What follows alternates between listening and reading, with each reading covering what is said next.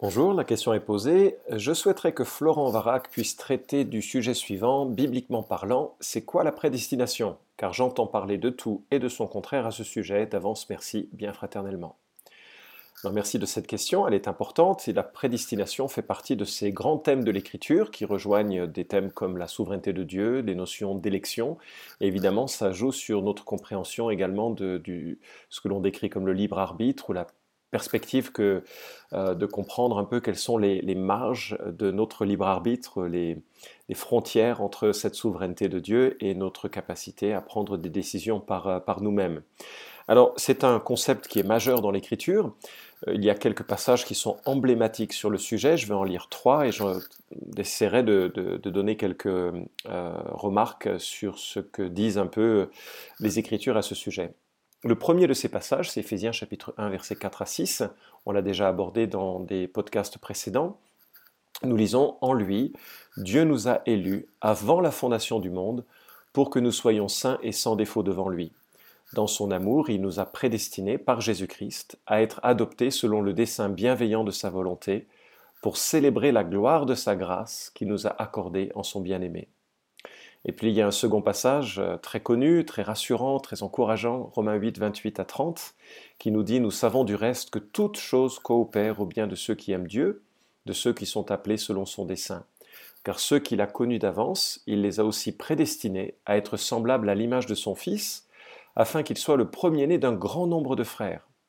Et ceux qu'il a prédestinés, il les a aussi appelés. Et ceux qu'il a appelés, il les a aussi justifiés. Et ceux qu'il a justifiés, il les a aussi glorifié.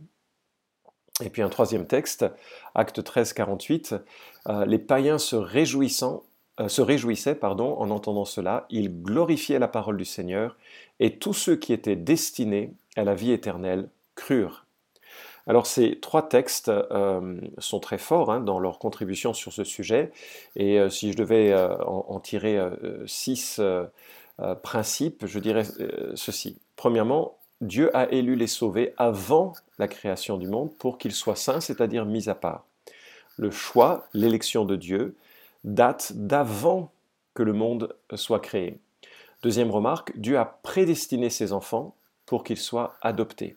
C'est-à-dire qu'il y a de sa part une mise à part antérieure pour que ses enfants deviennent les siens à un moment donné. Troisièmement, Dieu orchestre toutes choses toutes les circonstances, hein, toutes choses concourent au bien de ceux qui aiment Dieu, euh, pour, que, euh, pour ceux qu'il a choisis. Quatrièmement, Dieu a pour objectif que ses élus ressemblent à Christ. Et cet objectif sera accompli, bien sûr, à la fin des temps, à la fin des temps historiques en tout cas, lorsque nous serons transformés à l'image de Christ. Cinquièmement, Dieu a établi une chaîne solide qui va de la prédestination à l'appel de la conversion à la justification et jusqu'à la glorification. C'est-à-dire qu'il y a un enchaînement d'événements qui, dans la pensée de Dieu, sont déjà euh, établis, sont euh, fermes euh, et, conduisent à, à, cette glorification ultime. Enfin, sixièmement, tous ceux qui sont destinés à la vie éternelle croiront, parce que justement, leur salut dépend d'une volonté divine qui a été décidée antérieurement à la création même du monde. Le théologien Wayne Grudem définit ainsi l'élection, et donc le thème de la prédestination en fait partie. L'élection est un acte de Dieu, avant la création, par lequel il choisit certains pour être sauvés, non à cause de quelque mérite de leur part, qu'il aurait connu d'avance, mais uniquement selon son bon plaisir souverain. Tu trouveras cette citation dans son livre Théologie systématique, euh, où il, développe abondamment cette notion d'élection.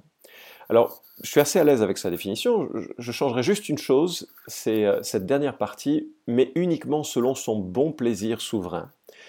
Moi, je dirais ainsi, mais ce n'est pas, pas éloigné de ce qu'il dit en fait, hein, mais uniquement selon une souveraineté compatible avec l'ensemble de ses attributs. Je m'explique. Le bon plaisir est certainement correct, mais il est impossible de percer la motivation profonde du Seigneur. Certes, il fait tout selon son bon plaisir, mais ça ne nous aide pas nécessairement. Par contre, je pense qu'il euh, n'y a pas que son plaisir, en quelque sorte, qui entre en jeu, mais également sa justice, sa bonté, sa perfection, son omniscience, son omnipotence. Tous les attributs euh, de Dieu qui nous définissent un Dieu dans, sa splendeur, dans sa grandeur, dans son interaction aussi avec les êtres humains. Et que son élection, sa prédestination, se font en fonction aussi des qualités et des attributs de, de sa personne. Alors, quels sont les impacts positifs pour nous qui avons un jour cru en Jésus-Christ, avant que je parle un peu des problèmes qui sont associés avec cette notion? Bien d'abord, ces mots sont prononcés pour nous réconforter. Euh, Dieu nous a choisis pour que nous ressemblions à Christ, et quelque part, quand je vois la réalité euh, de, mon cœur, ses, méandres, ses difficultés, sa complexité à vivre la foi chrétienne, hélas, hélas, je suis encouragé que euh, sachant tout de moi, Dieu m'a élu avant que le monde existe. C'est extraordinaire. Ça veut dire que j'ai aucun mérite, j'ai juste à recevoir une grâce qui m'est donnée librement, gratuitement, complètement, parce que c'est dans, la pensée de Dieu de le faire ainsi. Et c'est très réconfortant, n'est-ce pas? Et ces données euh, dans l'Écriture sont là justement pour apporter le réconfort d'une assurance que notre salut est vraiment quelque chose qui dépend de Dieu, de son œuvre en nous plutôt que de nous, euh, pour essayer d'obtenir, de, nous approprier quelque chose que, que l'on irait rechercher auprès de Dieu. un réconfort, deuxièmement, une louange. Euh, là encore, je suis émerveillé. Enfin, très honnêtement, je ne me serais pas choisi si j'étais Dieu, même si la formulation est un peu étrange, bien entendu, mais, mais ça, ça doit susciter et nourrir notre louange. Dieu a manifesté sa bienveillance et franchement, c'est à lui la gloire. Et donc ça doit conduire, ça doit nous conduire à être euh, émerveillés de, cette, de cet amour. Troisièmement, ça doit susciter euh, de la prière active, d'une intercession vive pour ceux et celles qui nous entourent, pour ceux et celles qui ne connaissent pas encore Jésus-Christ. Pourquoi? Parce que c'est précisément parce que nous croyons que Dieu est à l'œuvre que nous lui demandons d'être à l'œuvre. Si le salut dépendait de nous, si le salut dépendait des décisions des autres, on irait importuner les autres jusqu'à ce qu'ils cèdent et qu'ils prennent enfin une décision de suivre Christ. Or, il n'en est pas, ce n'est pas le cas, ce n'est pas cela dont il est question. Euh, nous réalisons que euh, le, salut est un miracle que Dieu seul réalise, et c'est pour cela que nous pouvons prier pour ceux qui nous entourent, que nous pouvons intercéder, pleurer, supplier Dieu d'intervenir dans le cœur de nos contemporains. Euh, quatrième impact, l'évangélisation est possible. Euh, l'évangélisation est possible parce que précisément Dieu est l'acteur principal de l'évangélisation.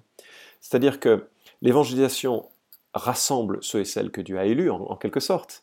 Mais comme on ne les connaît pas, ben, Dieu a décidé que nous devions être les porte-paroles de son évangile, que nous devions incarner les valeurs de son évangile et que cela attirerait un certain nombre d'individus, cela même que Dieu a destiné à la vie éternelle. Et, ça rend donc notre évangélisation possible, parce que c'est Dieu encore, une fois, qui est à l'œuvre dans le salut euh, des hommes et des femmes qui nous entourent. À cause de cela, nous pouvons prier, nous pouvons aller, nous pouvons parler de, l'évangile, nous pouvons prendre des, risques euh, et décider d'un certain nombre d'actions pour communiquer l'évangile, parce qu'à la fin du chemin, c'est Dieu qui est à l'œuvre, c'est pas nous. Et euh, ça nous permet aussi d'avoir, et c'est la, cinquième euh, remarque que je ferai dans les impacts de cette doctrine, ça nous permet aussi d'aimer tous les hommes assez librement.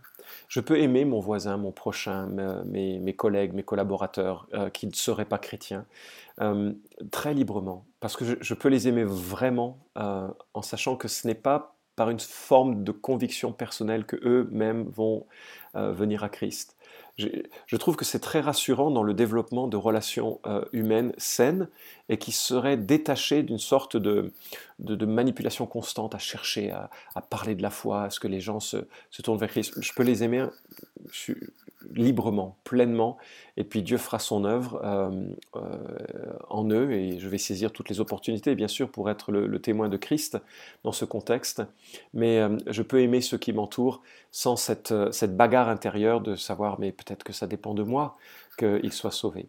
Alors, ceci dit, quelques impacts hein, positifs de cette doctrine de la prédestination. Ceci dit, ça, pose aussi un certain nombre de problèmes que je ne sais pas nécessairement résoudre. Et euh, le premier problème, quand on commence à comprendre hein, la, notion d'élection, la notion de, prédestination, c'est une notion un peu d'arbitraire. On se dit, mais Dieu est arbitraire s'il choisit certaines personnes et il ne les n'en choisit pas d'autres. Mais moi, je voudrais dire que, euh, et c'est pour ça que j'ai modifié un peu la, définition de Grudem, euh, ce n'est pas parce que c'est incompréhensible pour nous qu'il n'y a pas une sagesse propre à Dieu dans cette affaire. Euh, c'est pour cela qu'il ne s'agit pas d'un bon plaisir divin qui serait, aux yeux d'un cynique, presque méchant de choisir certains. non, parce que justement, Dieu agit selon l'ensemble de ses attributs, et ces attributs parlent d'un Dieu qui, qui, est saint, qui est juste, qui est parfait, qui est, euh, qui est aimant. Et euh, que nous ne comprenions pas la logique interne à Dieu ne veut pas dire qu'il n'y a pas une logique, simplement elle nous, est, euh, elle nous échappe.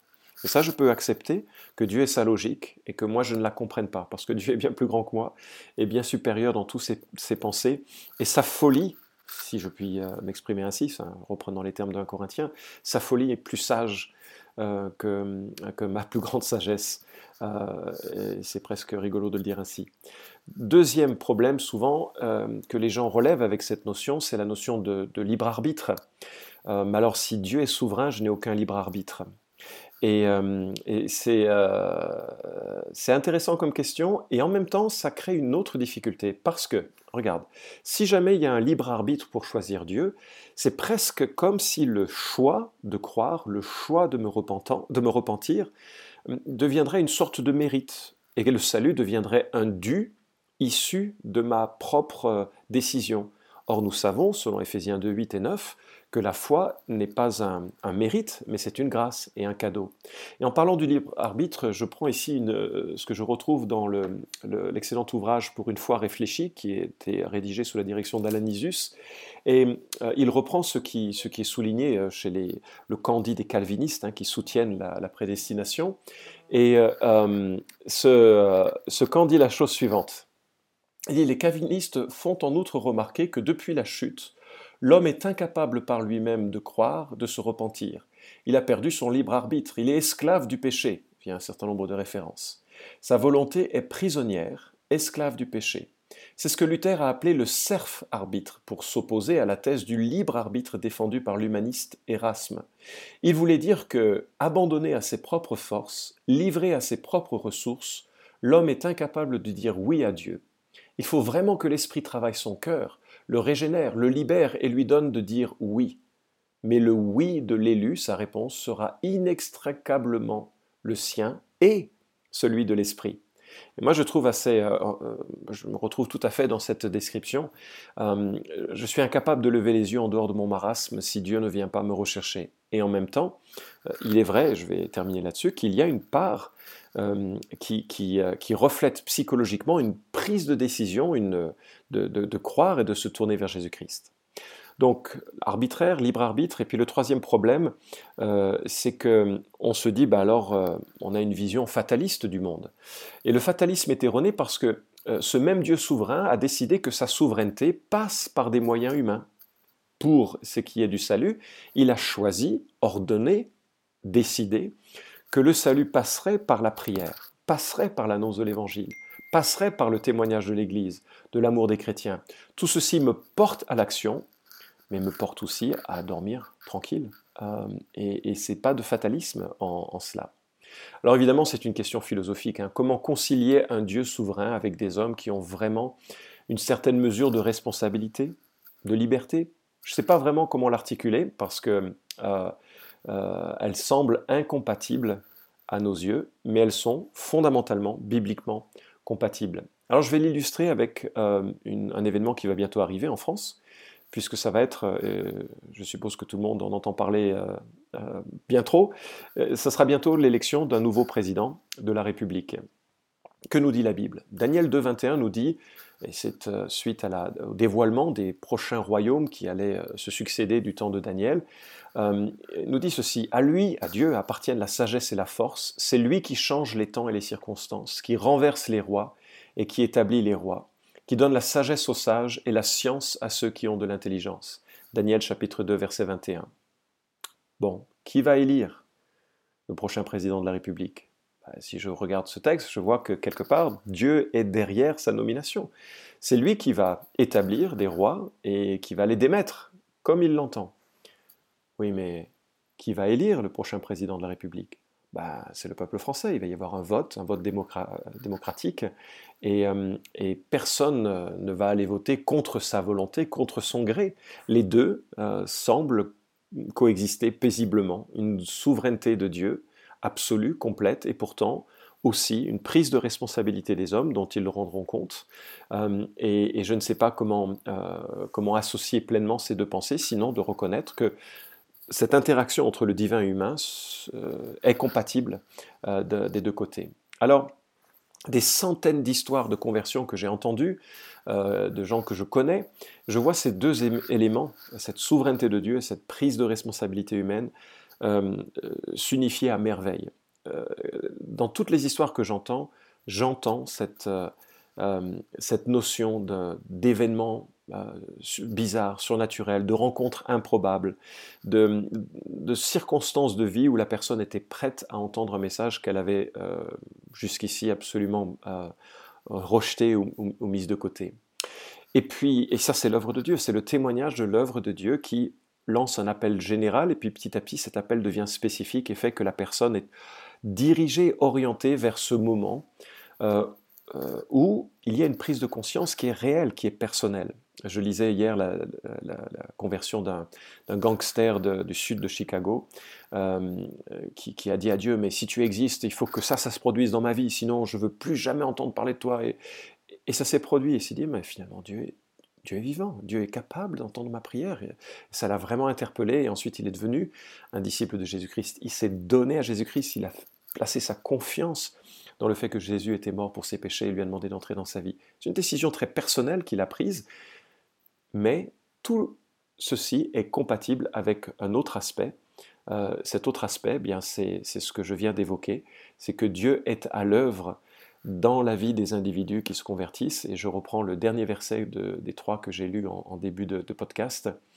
Euh, tous ceux qui étaient destinés à la vie éternelle crurent. La prédestination, c'est la force et la garantie d'un salut qui dépasse largement notre force personnelle et qui dépend entièrement d'une puissance suffisante, non seulement pour nous arracher à ce monde présent, mais pour nous maintenir en lui jusqu'à ce que enfin nous soyons réunis avec lui et glorifiés, transformés à l'image de Jésus-Christ. Voilà la grandeur du salut qui est en Christ.